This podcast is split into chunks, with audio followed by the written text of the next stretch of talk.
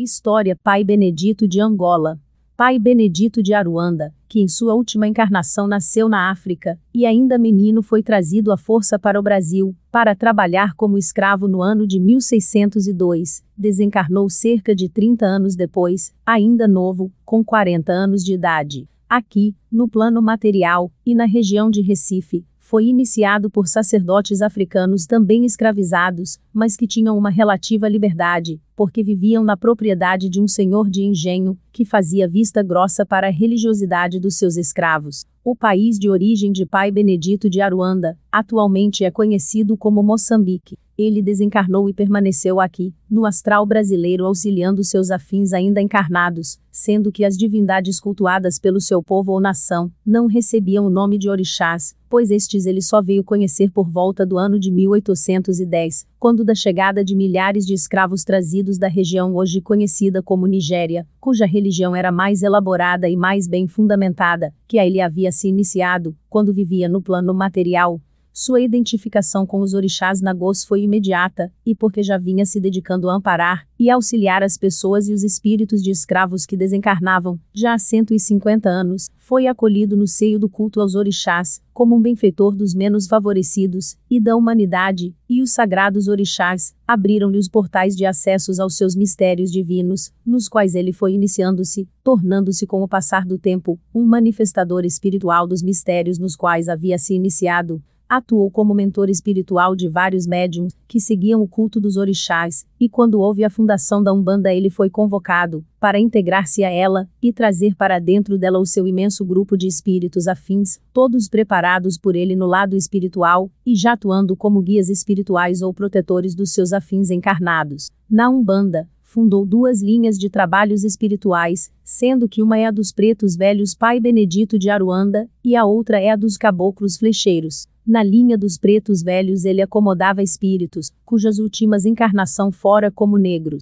Na linha dos caboclos flecheiros ele acomodava espíritos, cuja última encarnação fora como índios brasileiros. Essas duas linhas de trabalhos espirituais umbandistas, foram fundadas no astral por Pai Benedito de Aruanda, e cresceram tanto dentro da Umbanda, que hoje vemos muitos espíritos incorporados em seus médiums apresentarem-se, como pretos velhos Pai Benedito de Aruanda, ou como caboclos flecheiros. Onde manifestar-se um preto velho com esse nome, lá está um espírito da sua hierarquia africana.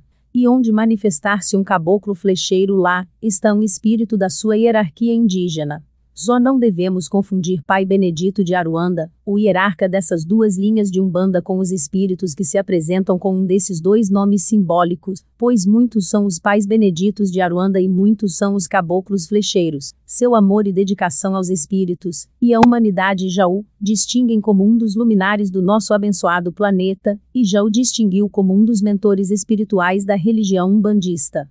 Amor e dedicação são as qualidades que mais se destacam nesse espírito abnegado que, diante dos sagrados orixás, consagrou-se por inteiro e em todos os sentidos à humanidade. Nesse ano de 2008, quando comemoramos o primeiro século de existência da Umbanda, rendemos nossa homenagem a esse amoroso e dedicado semeador do culto aos orixás dentro da Umbanda.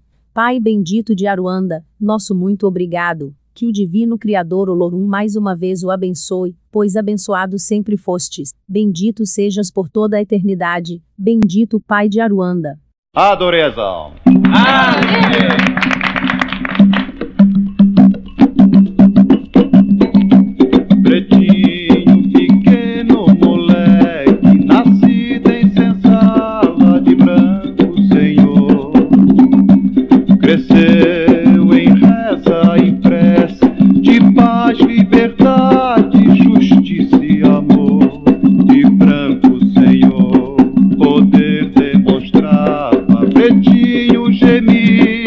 pretinho chorava, açoite doía.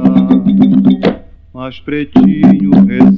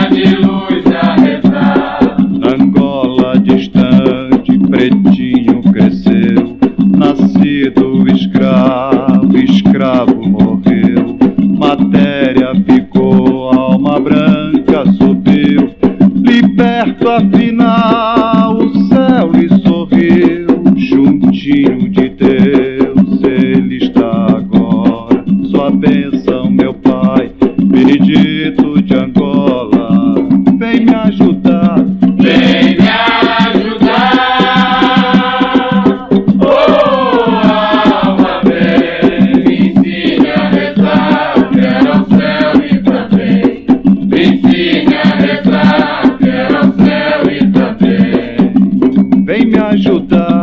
Vem.